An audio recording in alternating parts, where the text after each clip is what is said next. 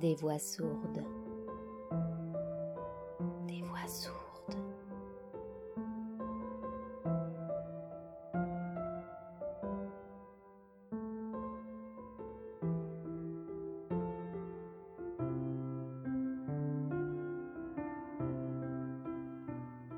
Il était une fois Jonathan Livingstone le goéland.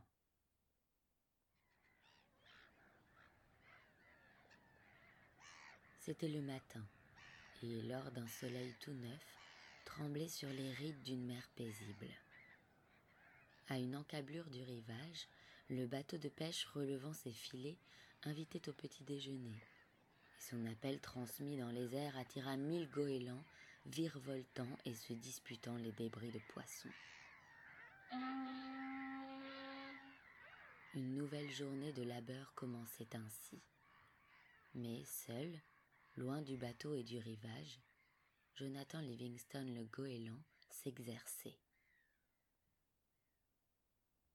À une trentaine de mètres d'altitude, il abaissait ses pattes palmées, relevait son bec et s'efforçait douloureusement d'imprimer à ses ailes une plus forte cambrure.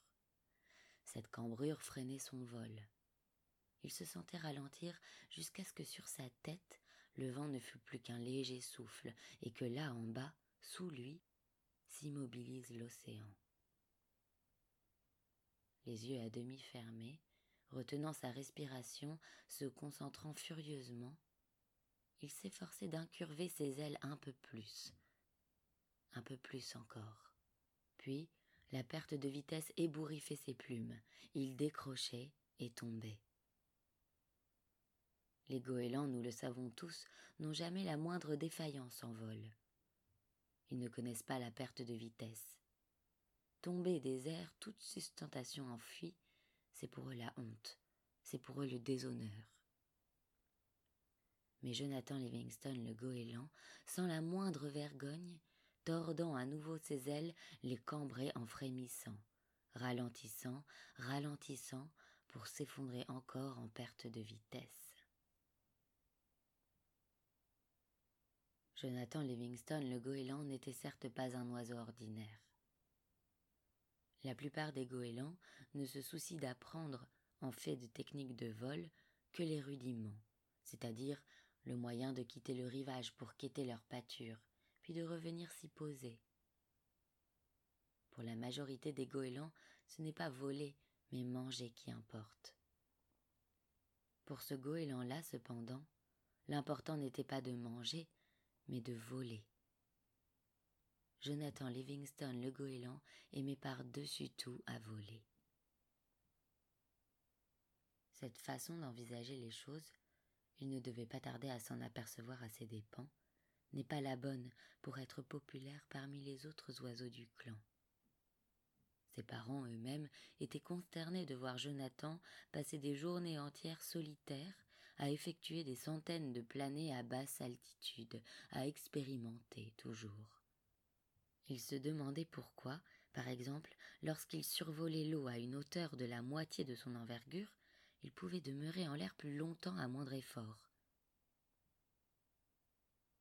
Ces planées ne se terminaient pas par l'habituel éclaboussement que provoque sur la mer l'impact des pattes abaissées, mais par un long sillage plat lorsqu'il touchait la surface, pattes escamotées.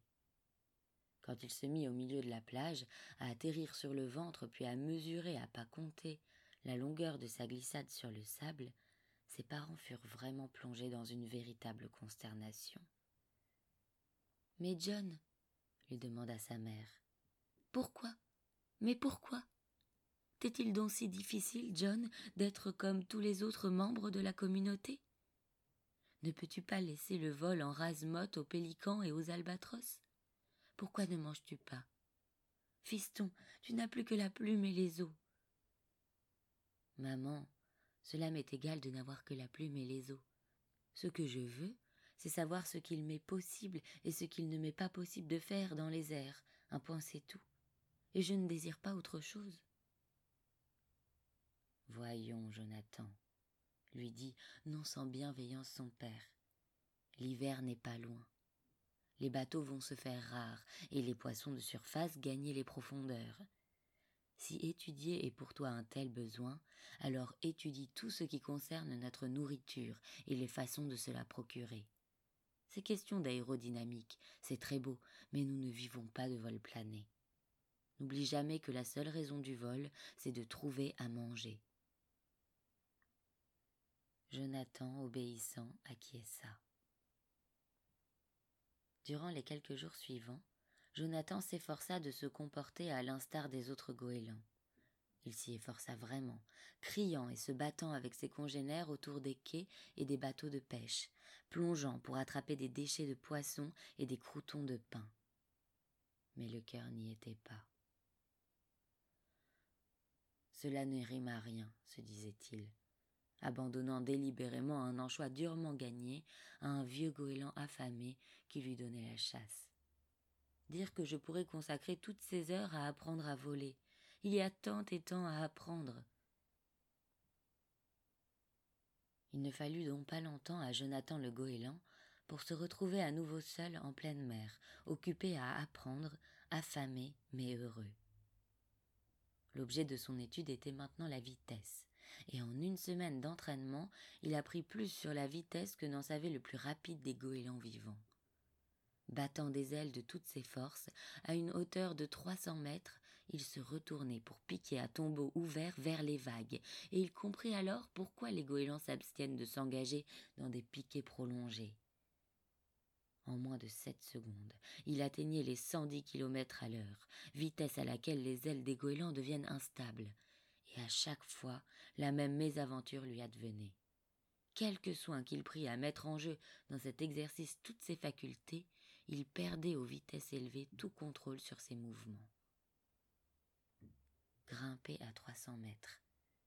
Accélérer d'abord à l'horizontale, tout droit, à pleine puissance de ses muscles, puis piquer vers l'avant, aile battante à la verticale. Alors invariablement, son aile gauche décrochait au sommet d'un battement. Il roulait brutalement vers la gauche, puis, pour retrouver son équilibre, essayait de tendre l'aile droite, et c'était alors de ce côté que se déclenchait une vrille folle. Il ne parvenait pas à maîtriser son coup d'aile ascendant. Dix fois il s'y essaya, et dix fois, à l'instant où il dépassait les cent dix kilomètres à l'heure, il perdait sa sustentation dans un éperdu désordre de plumes et allait s'abattre sur l'eau. La clé du problème, finit-il par penser en se séchant, doit résider dans la nécessité de garder les ailes immobiles aux grandes vitesses. C'est sans doute cela, battre des ailes jusqu'à quatre-vingt-dix, puis les conserver immobiles. Il monta à six cents mètres. Il tenta encore une fois de s'engager sur le dos et de piquer à la verticale, bec tendu, ailes totalement déployées et raidies à partir de l'instant où il dépassait quatre-vingts kilomètres à l'heure. Cela exigeait un terrible effort qui fut couronné de succès. En dix secondes, Jonathan dépassa les cent trente-cinq kilomètres à l'heure, établissant ainsi un record mondial de vitesse pour goéland. Mais bien court fut son triomphe. À l'instant où il amorçait sa ressource, quand il voulut modifier l'angle d'attaque de ses ailes, il fut victime du même incontrôlable et terrible désastre que précédemment. Mais cette fois, à cent trente-cinq kilomètres à l'heure, cela fit sur lui l'effet de la dynamite. Jonathan le goéland s'écartela littéralement au milieu des airs et s'écrasa sur une mer dure comme pierre.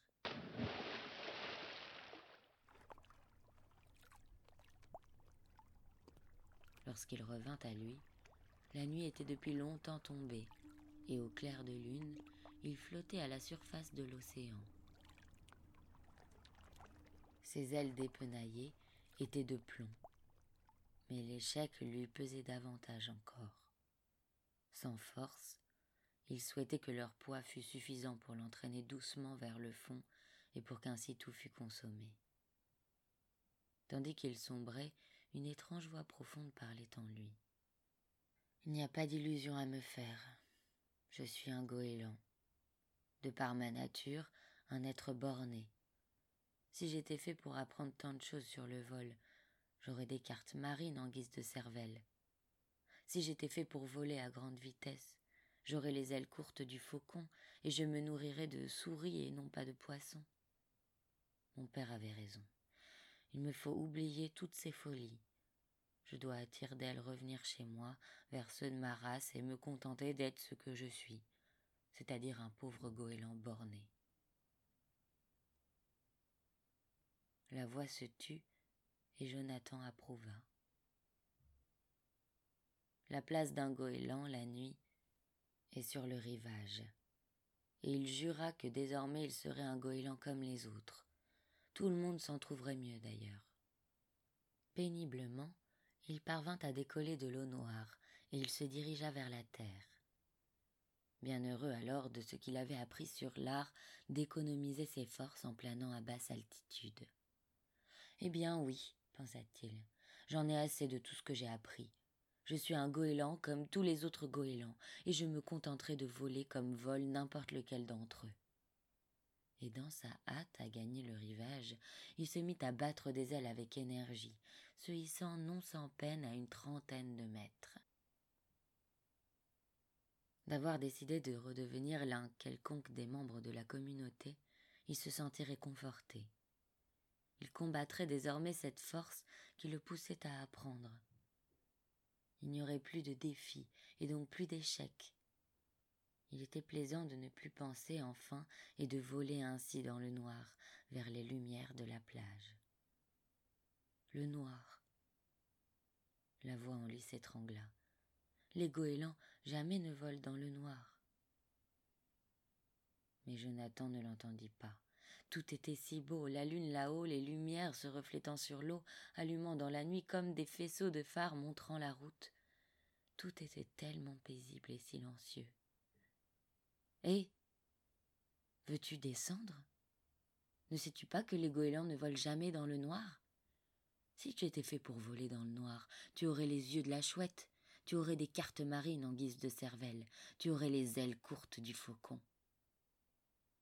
Et soudain, Là, dans la nuit, à trente mètres de la surface des flots, Jonathan Livingston le goéland sursauta. Sa souffrance était oubliée, ses sages résolutions s'évanouirent. Évidemment, des ailes courtes, des ailes courtes de faucon. Voilà la solution. J'étais stupide. Tout ce dont j'ai besoin, c'est d'une aile minuscule tout ce qu'il me faut faire, c'est replier la plus grande partie de mes ailes et ne voler qu'avec l'aide des seules extrémités. Des ailes courtes. Il se hissa d'air chef à six cents mètres au-dessus de l'océan sombre, et sans se laisser arrêter un seul instant par l'éventualité d'un échec ou même de la mort, il plaqua serré contre son corps la partie antérieure de ses ailes, n'opposant à l'air que la mince lame de ses rémiges, et piqua à la verticale vers les flots. Le mugissement du vent devint monstrueux dans ses oreilles. Cent cinq, cent quarante-cinq, cent quatre-vingts kilomètres à l'heure, et toujours plus vite. La poussée du vent sur sa voilure à deux cents kilomètres à l'heure était maintenant bien moindre qu'elle ne l'avait été à cent cinq. Une minuscule torsion des extrémités de ses ailes lui permit de redresser à l'horizontale, volant au ras des vagues, tel un gris boulet de canon sous la clarté de la lune les paupières presque closes, les yeux réduits à deux fentes pour se protéger du vent, il se réjouit. Deux cents kilomètres à l'heure, et tout bien contrôlé. Alors si je pique de quinze cents mètres au lieu de six cents, je me demande quelle allure. Ces promesses d'un instant étaient oubliées, balayées par le grand vent de la vitesse. Il n'éprouvait aucun remords à se renier. De telles promesses étaient bonnes pour les goélands qui se contentent de la médiocrité lui qui a frôlé, qui a entrevu la perfection, peut se dispenser de les tenir. Quand le jour se leva, Jonathan le goéland s'entraînait encore. Vu des quinze cents mètres d'altitude où il évoluait, les barques de pêche n'étaient que des copeaux de bois posés sur l'eau plate et bleue, et le vol des goélands en quête du petit déjeuner qu'un tourbillon de poussière dans un rayon de soleil. Il vivait, frémissant de bonheur, fier de dominer sa peur. Alors, sans autre forme de procès, il plaqua encore une fois contre lui la partie antérieure de ses ailes, déploya les courtes et tranchantes extrémités de sa voilure et piqua droit vers la mer. À l'instant où il dépassait en chute libre les douze cents mètres, il avait déjà atteint sa vitesse limite, le vent devenant alors une sorte de mur contre lequel il butait. Il fonçait à 360 km à l'heure. Il avala sa salive, sachant que si ses ailes se dépliaient à pareille vitesse, il éclaterait en mille petits morceaux de goéland. Mais la vitesse, c'était la puissance. La vitesse était joie et la vitesse était beauté pure. À 300 mètres au-dessus du niveau de la mer, il amorça sa ressource. Ses bouts de plan vibrèrent, sonore dans le vent formidable tandis que le bateau et la volée de goélands basculaient, se ruant vers lui à la vitesse des météores dans l'axe de sa trajectoire. Il ne pouvait plus freiner. Il ne savait même pas comment virer à pareille vitesse. Une collision et ce serait la mort